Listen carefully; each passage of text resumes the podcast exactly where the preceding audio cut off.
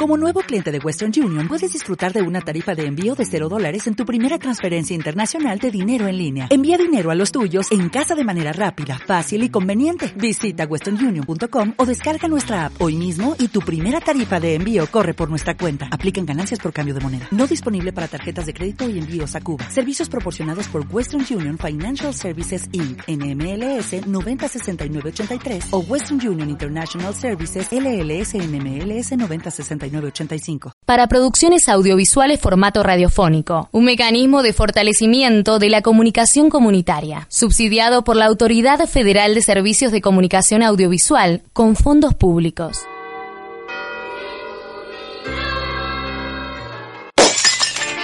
Somos mujeres. Somos feministas. Somos católicas. Somos católicas. Nos apropiamos de los espacios. Disfrutemos nuestros derechos. Disfrutemos nuestros Estado laico. Esto es Católicas al aire. Católicas al aire. Voces por el derecho a decidir.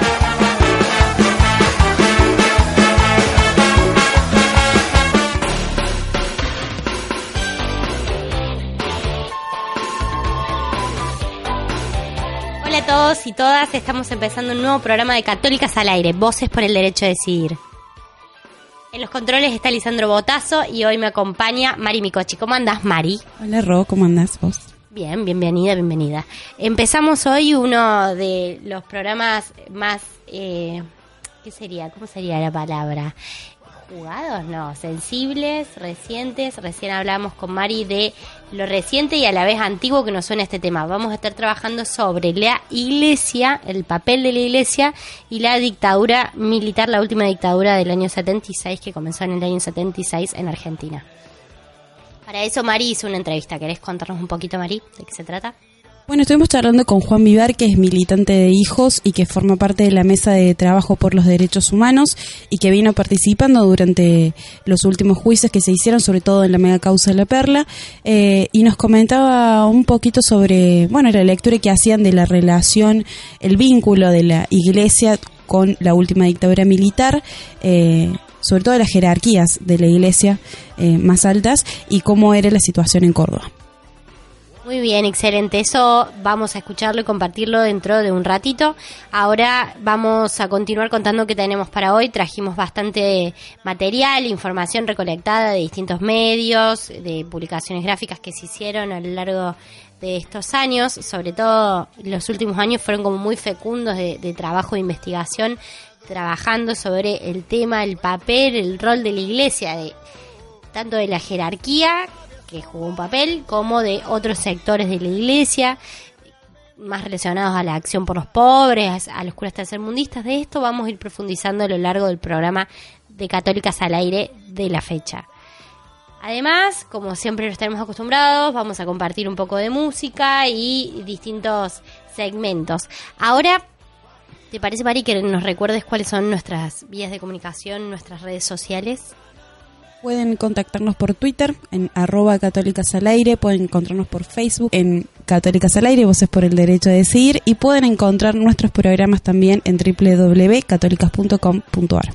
Excelente, bueno, dicho todo esto, ¿les parece que vamos con un temita musical? Vamos a ir metiéndonos en esta temática, vamos a compartir un tema de León Gieco, esto es Los Guardianes de Mujica.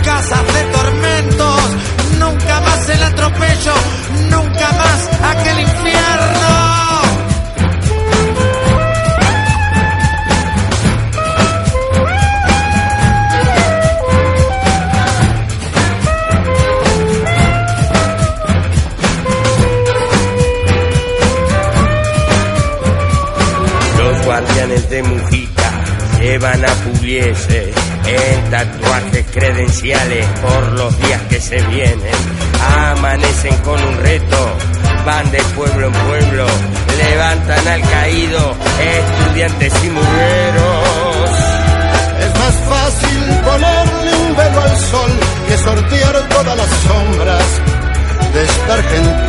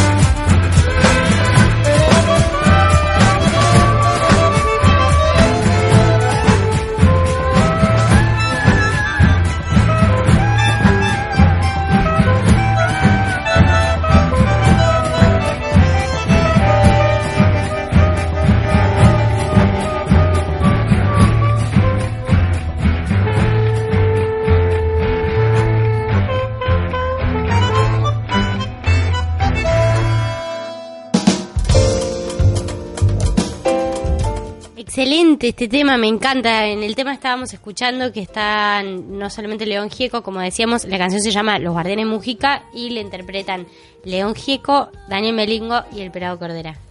Muy buena versión. Gracias, Lisandro, por la sugerencia. Bueno, adentrándonos al programa de hoy, que como anticipábamos en la introducción, se trata sobre eh, la iglesia y la dictadura empezar como a contextualizar un poco, ¿no?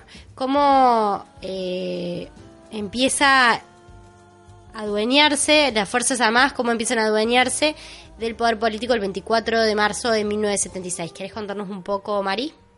Sí, establecieron un verdadero Estado terrorista para imponer su proyecto político y socioeconómico y el instrumento clave de ese sistema represivo consistió en la detención, en la desaparición, en la tortura y en el asesinato clandestino de miles de ciudadanos mientras las autoridades negaban su responsabilidad.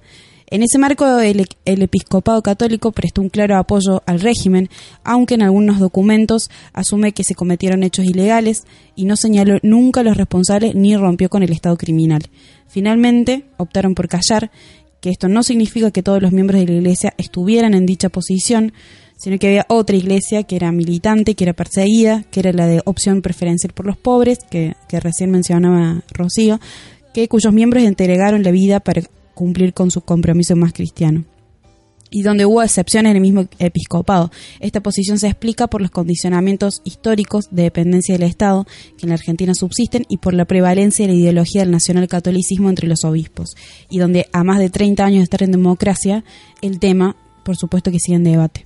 Por supuesto que sigue en debate, de hecho hablábamos con Mari hace un rato de cómo esto nos da como una incoherencia temporal de sentirlo, percibirlo como un tema súper lejano en el tiempo y a la vez tan reciente y con tantas cosas todavía por, por sacar a la luz que esperemos se pueda hacer porque también hablábamos de esto que hay una generación de culpables de responsables de cómplices que se están muriendo y que se llevan a la tumba mucha información material y qué sé yo. El proceso militar siempre entendemos que asoló al país y que pudo triunfar y mantenerse con el apoyo y el consentimiento de importantes sectores de la sociedad argentina. No fue que los culpables fueron los militares, ni hablar que fueron un porcentaje alto de responsabilidad lo tuvieron, sino que también hubo sectores de la sociedad argentina que con su consentimiento o con su eh, no tomada de postura aportaban a esto, generaban también esta situación. Entre estos sectores, por su importancia, destacamos, sobre todo en este programa, el papel de la jerarquía católica. Entonces, estuvimos hablando de esto con Juan Vivar, que Juan Vivar es militante de los derechos humanos, es parte de Hijos, forma parte de Hijos, fue eh, de los fundadores de Hijos de acá de Córdoba. Exactamente. Y también participa de la Mesa de Trabajo por los Derechos Humanos, que es el organismo de derechos humanos más importante de Córdoba y que está conformada por muchísimas organizaciones sociales, territoriales eh, y que trabajan sobre diversos temas, no solo lo que tiene que ver con esta última dictadura, sino que también van planteando desafíos, digamos. Perfecto. Bueno, cuando le pedíamos a Juan que nos identifique o caracterice de alguna manera el vínculo establecido entre la Iglesia y la última dictadura militar, esto nos decía. Y mira, es un tema bastante largo, ¿no? Porque la Iglesia argentina a lo largo de todos estos años está comprobadísima, digamos, no solo su complicidad, sino su participación directamente en colaboración con la Junta Militar eh, sobre todo lo que tiene que ver con la represión ilegal que se inició eh, con el golpe de Estado, ¿no? Eh, la jerarquía de la Iglesia Católica Argentina prácticamente se puso al servicio de la Junta Militar y lo que empezó a plantearse ahí, digamos, la Iglesia Católica Argentina era que, bueno, había que luchar contra la subversión y ellos, digamos, como eclesiástica prestando colaboración. Y esto, digamos, también tiene un correlato eh, eh, distinto en contra, digamos, que tiene que ver con eh, los buenos pastores de la iglesia que sí estuvieron con los sectores más desposeídos, los curas villeros y seminaristas, estudiantes del sacerdocio, que fueron perseguidos por la propia Iglesia Católica y entregados eh, a las eh, digamos a la persecución de la dictadura por parte de sus propias autoridades eclesiásticas no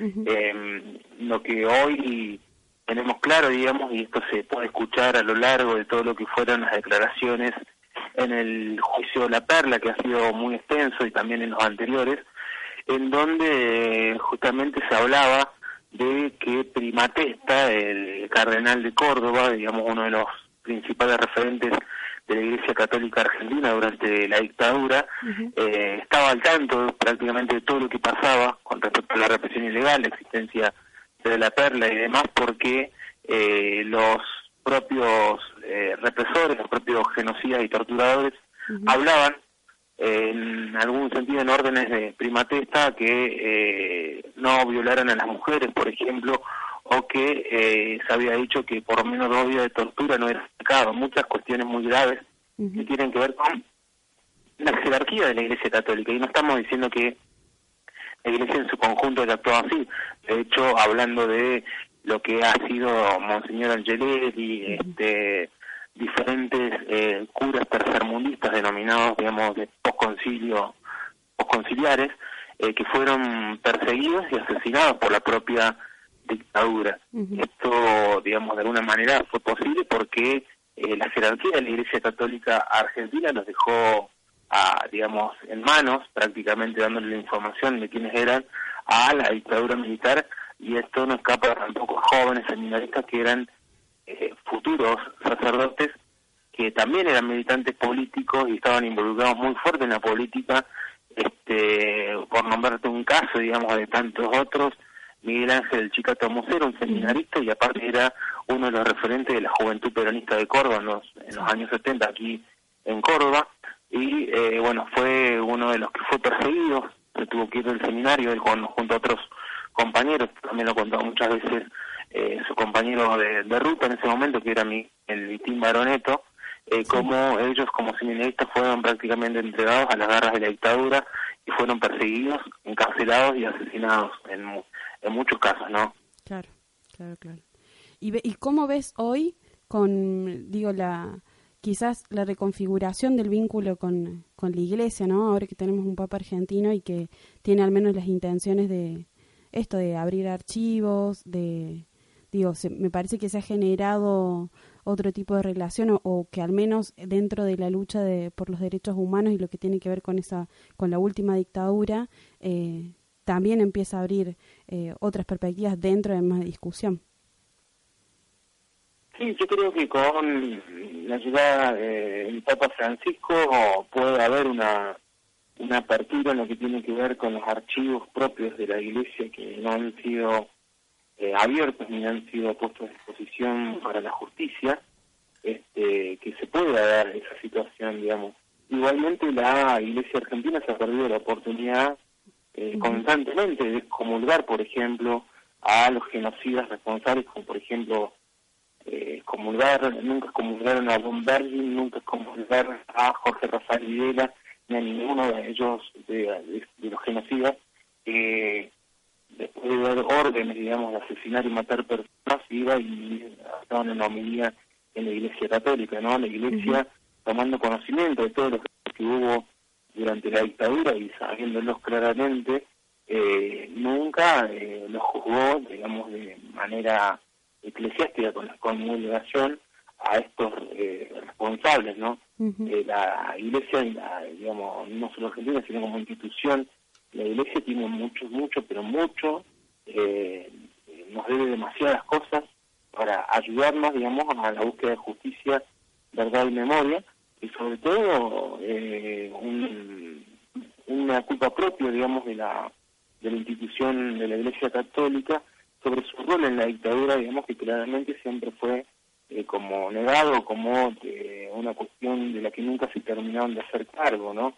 Eh, nosotros podemos escuchar y leer las grandes investigaciones que hizo sobre este tema del CELS, primero con su fundador, Emilio Miñones, con la continuación de Horacio Berbisky y su traducciones sobre libros de investigación, eh, lo que se supo aquí en Córdoba, también con respecto a los seminaristas que Primatesta le había entregado a, a los militares y excelentes investigaciones que pudo llevar adelante también el, el, colega Alexis Oliva.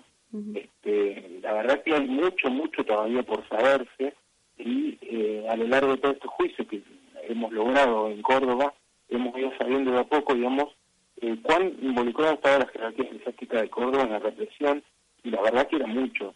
Se hablaba primatista y de sus eh, consejos a eh, las patotas que estaban actuando en ese lugar, ¿no? Entonces es algo prácticamente innegable que este oscuro personaje de la Iglesia Católica de Argentina, como Primatesta en Córdoba o, o Aramburgo en Capital Federal, o los curas también de Santa Fe, que trabajaron prácticamente palmo a palmo con los eh, comandantes del genocidio en ese momento.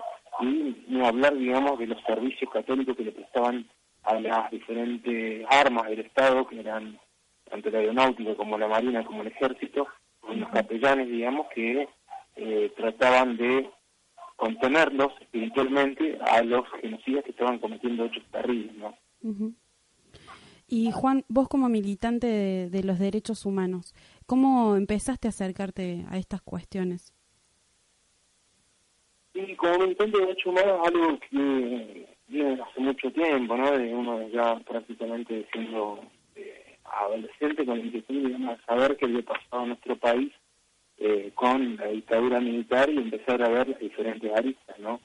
este, uno primero fue entendiendo, digamos, que se había hecho un genocidio en nuestro país, que habían asesinado a muchísimas personas y habían desaparecido a muchísimas otras, y se había producido un genocidio y también un genocidio económico en términos de la economía. Eh, se había producido un exilio masivo de muchos argentinos, este, una persecución terrible que muchos, digamos, terminaron eh, no regresando, digamos, a la Argentina, quedaron eh, por el mundo, pero eh, lo que tiene que ver, digamos, con mi interés personal tiene que ver con desentrañar un poco lo que es este la historia más oscura de nuestro país. Uno primero entendió, digamos, de que eh, el Estado no puede,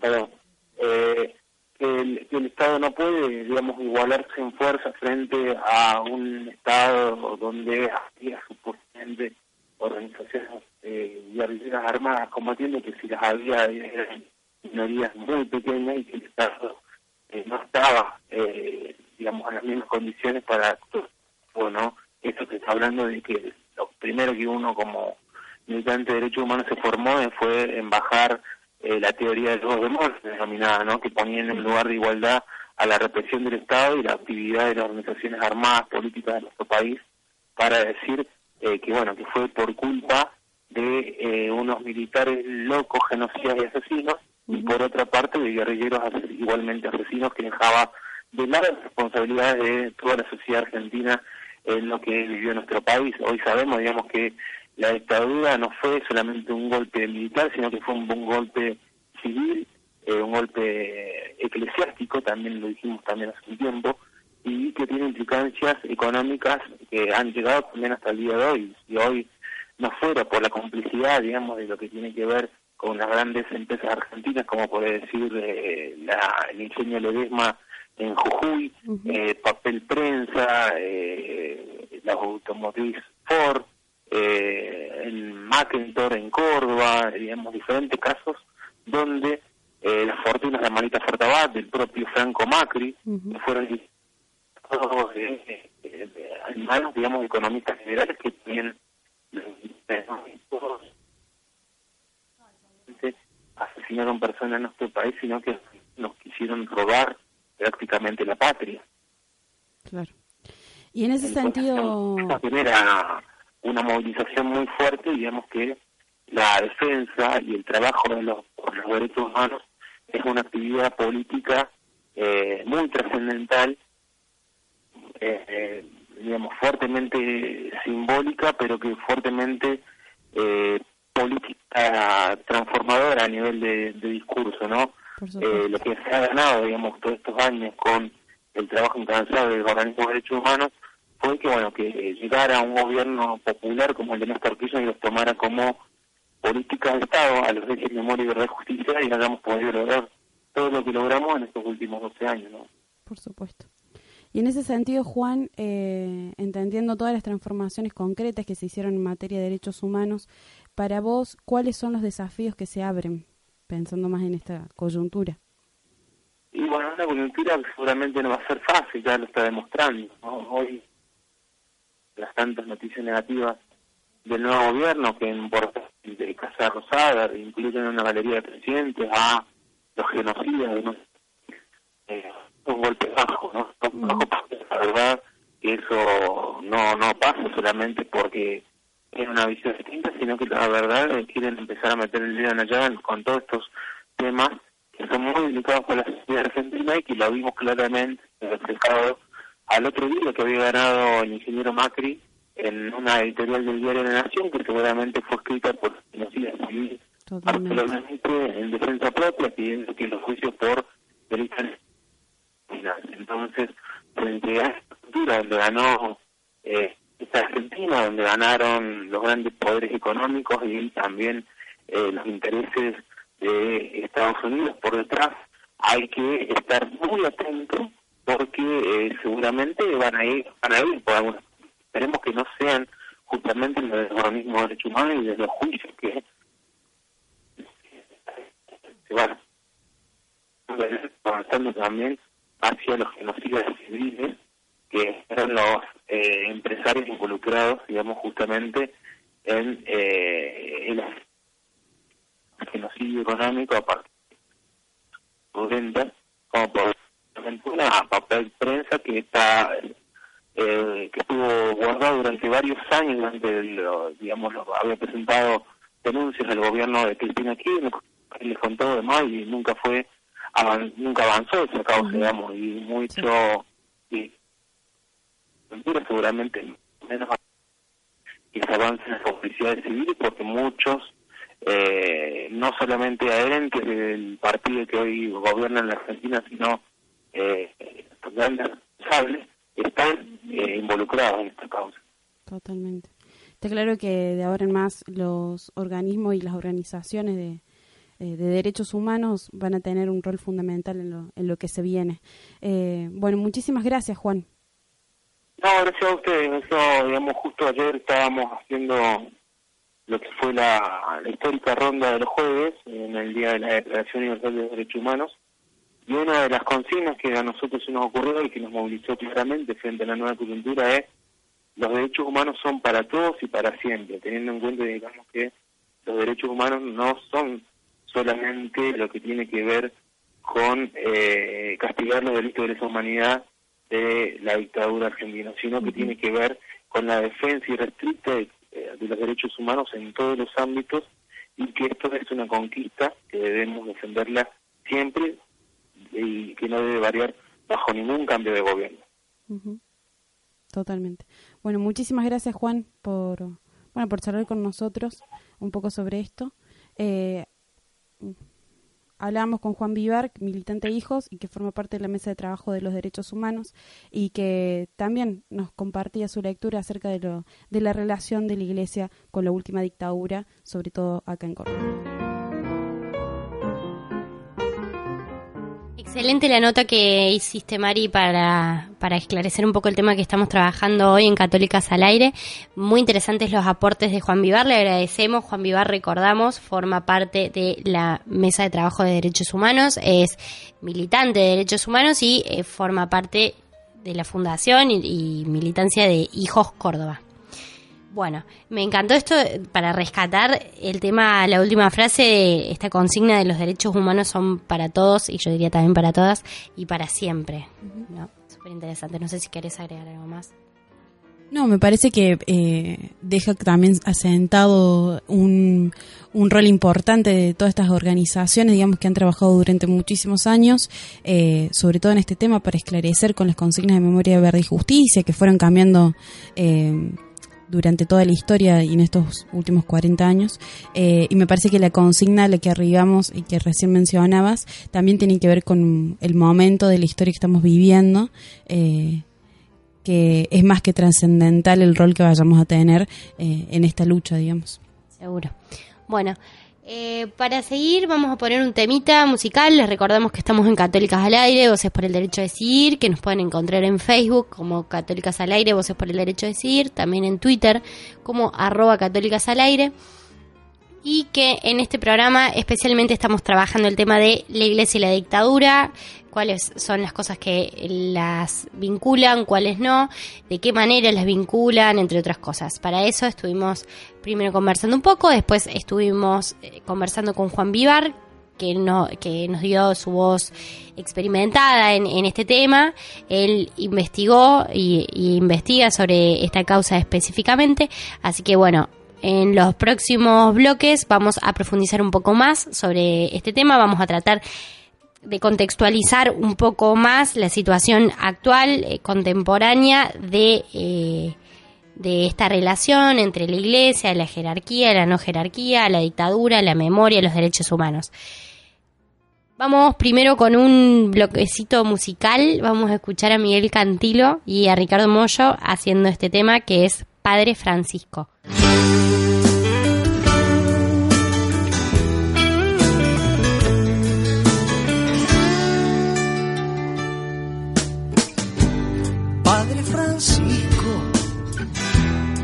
Les pregunte lo que piensan sobre Cristo.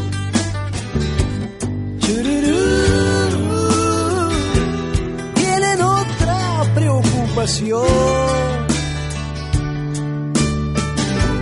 Padre Francisco, le han agregado un nuevo clavo al crucifijo.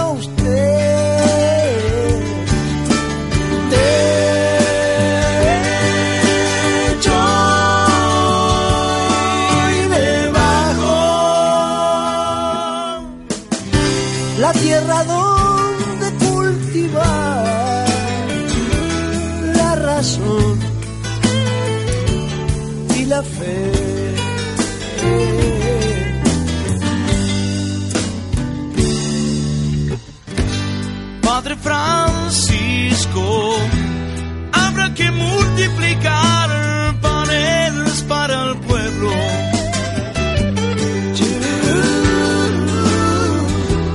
De lo contrario no habrá Dios. Padre Francisco, Ya no podemos darle al César lo del César.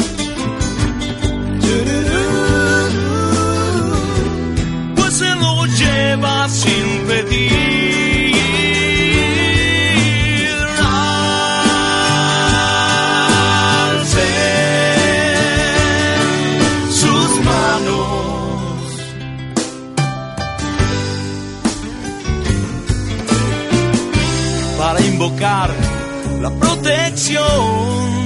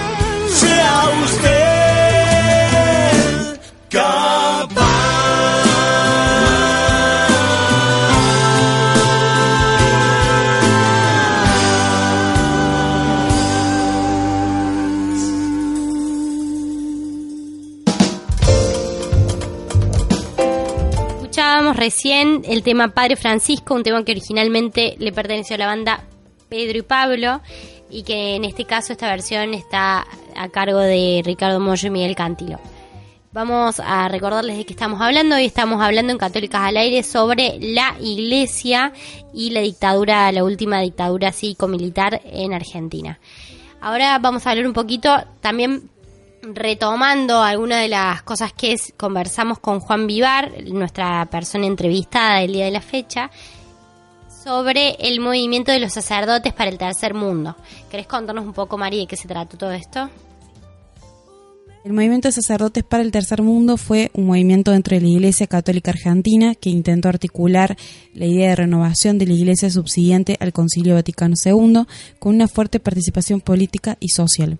Formado principalmente por sacerdotes activos en Villas Miseria y barrios obreros entre 1967 y 1976, fue uno de los canales por los que se canalizó la acción so- social muy cercano a organizaciones de la izquierda peronista, en ocasiones al marxismo, constituyendo además un antecedente inmediato de lo que es la teología de la liberación y su vertiente argentina, que es la teología del pueblo. Más de 400 sacerdotes integraron este movimiento, entre ellos los padres Miguel Ramondetti, Rodolfo Ricciardelli, Héctor Botán, Carlos Mujica, que fue asesinado en 1974, Elías Muse, Rubén Role- Rolando Concati, Rafael Jacuzzi, Jorge Adur, Jerónimo Podestá, Domingo Antonio Bresi, Alberto Carbone, Luis Farinello, Miguel Esayane, Esaine, perdón, Pablo Ticera, Osvaldo Cantena, Fernando Boazo, Jo- Jorge Bernaza, Carlos Aguirre, Aldo Buntig, José Pepe Serra, Osvaldo Musto, Vicente Reale, Oscar Bracelis, Rolando Concati, Edgar Tarico, Miguel Pérez Burgoa, Agustín Totera, Carlos Pujol. Junto con el recrudecimiento de la represión tras la muerte de Perón y el ascenso de José López Rega, el movimiento perdió capacidad de acción y acabó por disolverse unos años más tarde, aunque algunos de sus miembros dejaron el sacerdocio especialmente para contraer matrimonio, la mayoría permaneció en el mismo.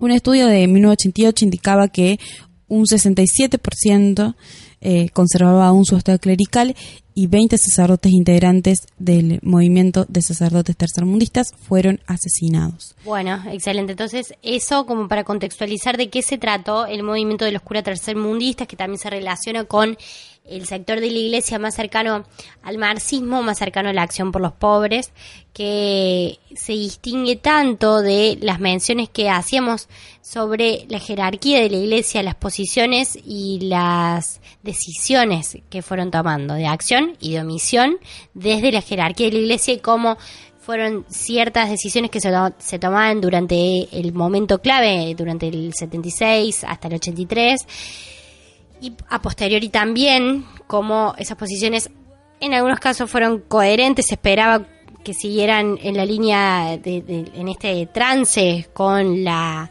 con la derecha, con eh, la- el sector militar nacionalista y por otro lado eh, otros también fueron mutando, fueron quizás cambiando sus posiciones, sus decisiones.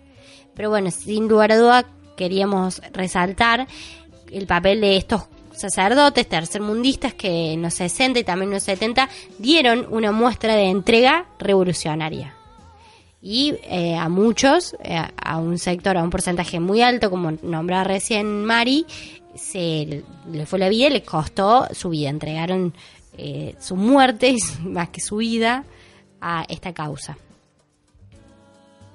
¿Qué te parece ahora, Mari, si continuamos contextualizando un poco con, ahora un poquito más acá en el tiempo, los dichos del el Papa, que también se mencionó, lo mencionabas cuando hablabas con Juan Vivar, de eh, cómo Francisco fue haciendo un cambio, Francisco, Jorge Bergoglio, eh, Francisco como papa, eh, va decidiendo, va abriendo un poco el juego, tomando una postura un poco más flexible. Recordemos siempre que es la cabeza de una institución que no se caracteriza por la flexibilidad, como es la Iglesia Católica, y cómo va tomando decisiones que parecieran hacer juego también a, a esta causa. Sí, la primera noticia que tuvimos respecto de esta decisión del Papa de tener un gran protagonismo eh, en esta cuestión de los desaparecidos de la dictadura eh, fue a través de Guillermo Karcher, que es el colaborador eh, más cercano de- del Papa, que eh, es el que ha confirmado en una entrevista en un medio nacional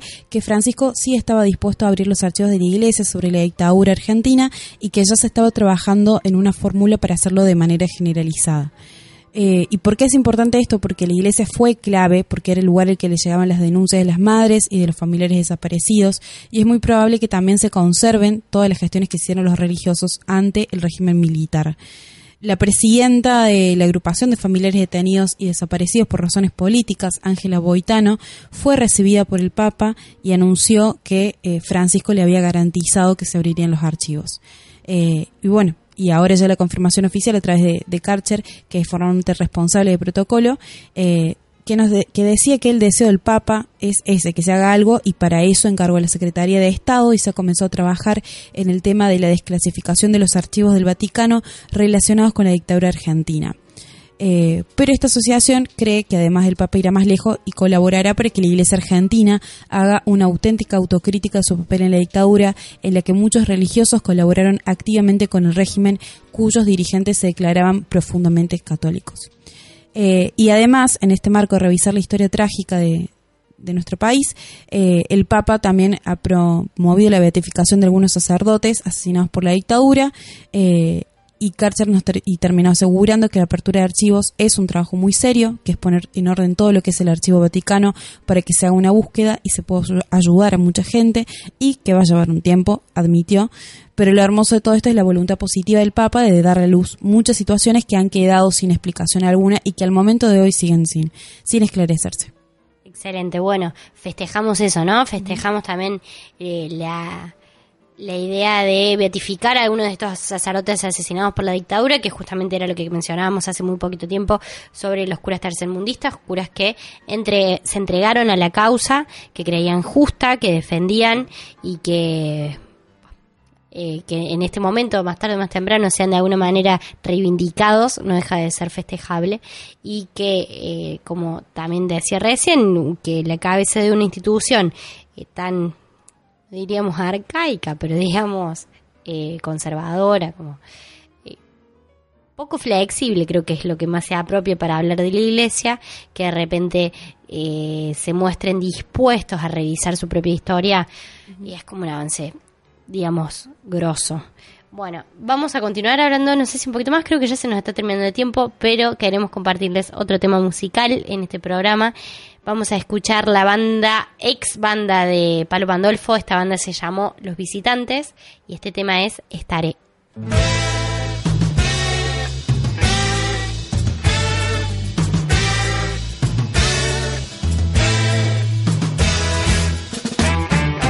Estaré, estaré a donde salga el sol. Beberé, beberé la luz de todos los colores cantando. Estaré, estaré a donde salga el sol. Beberé, beberé la luz de todos los colores cantando.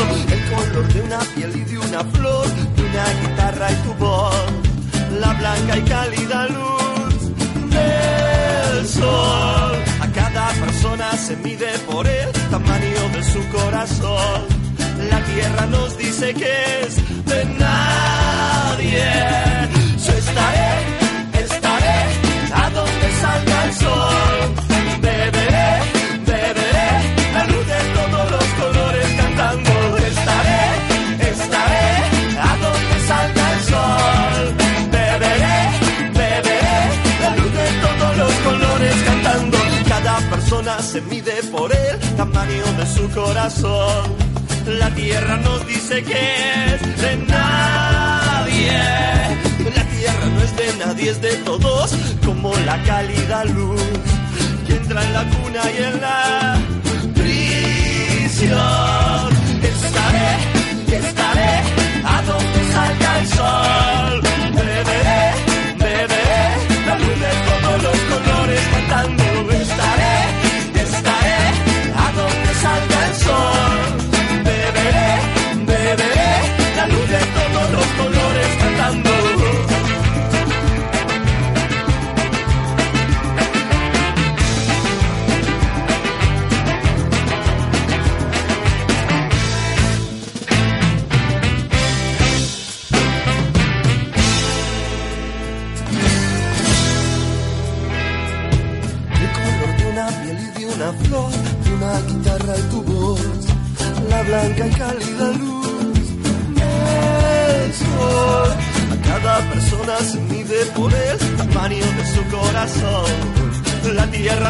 Nos dice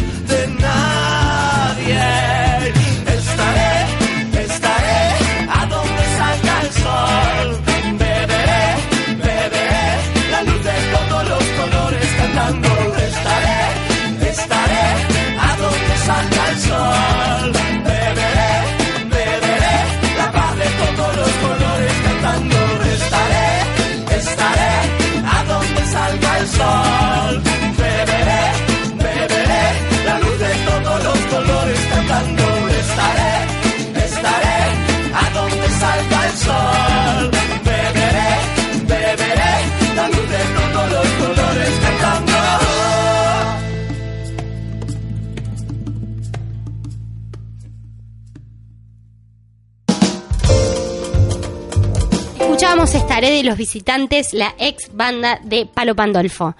En este programa que ya está terminando vamos a compartir ahora un caso, un, coro- un coronarlas de gloria, este segmento que hacemos con tanto cariño y tanto amor en el cual retomamos historias de mujeres que fueron protagonistas de sus vidas y que hicieron cosas por el arte, por la cultura, por la sociedad, por los derechos y no fueron recordadas como se lo merecían. Entonces les brindamos este espacio, este homenaje. Vamos a escuchar la historia de René Duquet y Alice Dumont. Estas dos personas, estas dos mujeres fueron monjas francesas que fueron asesinadas en el periodo oscuro este de la última dictadura cívico-militar que se llevó a cabo en Argentina. Para eso le pedimos a Cris Heredia que nos comparte, nos comparta con su voz la historia de estas dos mujeres. Así que escuchamos ahora este coronarlas de gloria. Para recuperar las voces de las mujeres olvidadas. Para recuperar sus luchas. Porque hicieron historia, vamos a coronarlas de gloria. Vamos a coronarlas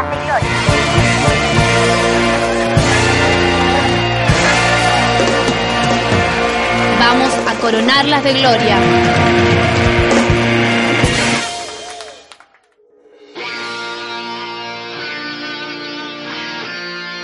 Hoy, en Coronarlas de Gloria, Leonie Duquet y Alice Dumont, dos monjas francesas que fueron secuestradas y desaparecidas durante la dictadura militar en Argentina. Alice y Leonie ingresaron a la Congregación de las Misiones Extranjeras de París, la cual les envió a Argentina a instalarse en el cordón industrial de Buenos Aires. Allí daban catequesis a personas con necesidades especiales. Compartiendo estas tareas se genera una amistad entre las dos. Alicia se dedicó al trabajo social con los pobladores de las villas miseria. Al producirse el golpe militar en 1976, Alicia y Leoni decidieron participar activamente en las organizaciones de defensa de derechos humanos. Para explicar su actitud, Leoni solía repetir una frase: Callarse hoy sería cobarde. En diciembre de 1977, las hermanas Alice y Leoni, con las Madres de Plaza de Mayo y otros activistas de derechos humanos, prepararon una solicitada con el nombre de los desaparecidos y el reclamo al gobierno de dar a conocer su paradero. La solicitada fue publicada en el diario La Nación el mismo día de su desaparición. La nacionalidad francesa de las hermanas generó un escándalo internacional.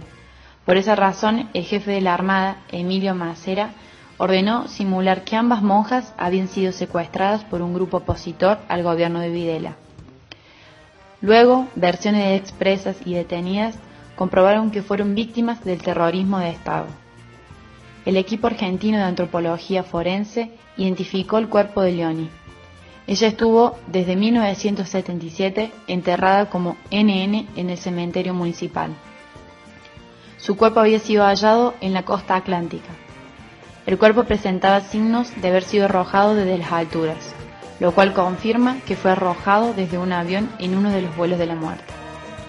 Por ahora, nada se sabe del destino de los restos de Dumont. Esperando que sea justicia, recordamos el valor, el coraje y el amor de estas dos mujeres que entregaron su vida por lo que creían justo.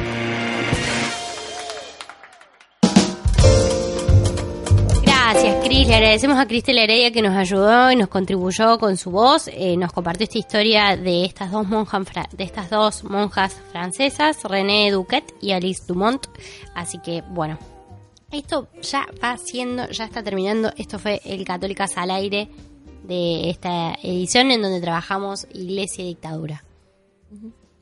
Sí, donde repasando un poco todo lo que charlamos durante el programa, eh, analizando la relación y el vínculo de las altas jerarquías de, la iglesia, donde charlamos con Juan Vivar, que nos comentaba un poco lo que había sido la situación en Córdoba y cómo el poder eh, jerárquico de la iglesia, conjuntamente con el poder político de ese momento, eh, acordaban cuestiones respecto de, de bueno, de, de, las desapariciones y también cómo se omitían eh, intencionalmente algunas cuestiones eh, y también hablamos un poco de eh, los eh, aires renovados y las nuevas reconfiguraciones que vienen eh, teniendo dentro de esa misma relación entre la Iglesia y la dictadura con la asunción del Papa Francisco y la motivación y al menos la, la intención de, del Papa de abrir los archivos y de esclarecer al menos los hechos en donde la Iglesia tuvo una fuerte participación. Excelente, bueno, eh, está muy bueno el resumen que hiciste, sirve como de repaso de lo que hablamos. De todas maneras, están invitados a escuchar de vuelta este programa o a escuchar los programas que ya hicimos en nuestra página, entrando a nuestra página que es www.católicas.com.ar, ahí están disponibles para descargarlos o escucharlos online.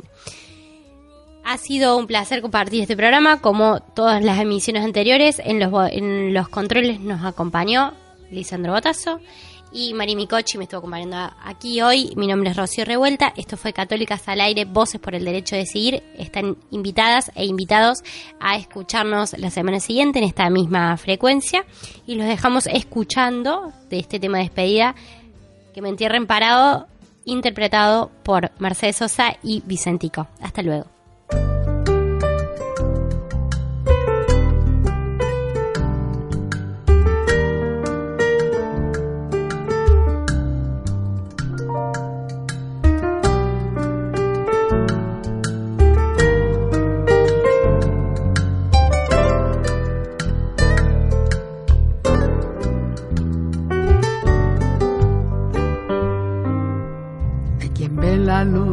Al final de su túnel y construye un nuevo túnel para no ver. Y se queda entre lo oscuro y se consume lamentando lo que nunca llegó a ser.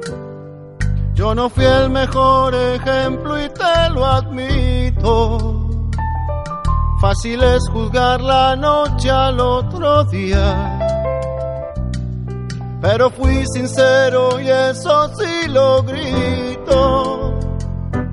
Que yo nunca he hipotecado al alma mía. Si yo he vivido parado, hay que me entierren parado. Pagué el precio que paga el que no vive arrodillado. La vida me ha restregado pero jamás me ha planchado. En la buena y en la mala voy con los dientes pelados. Sonriendo y de pie, siempre parado.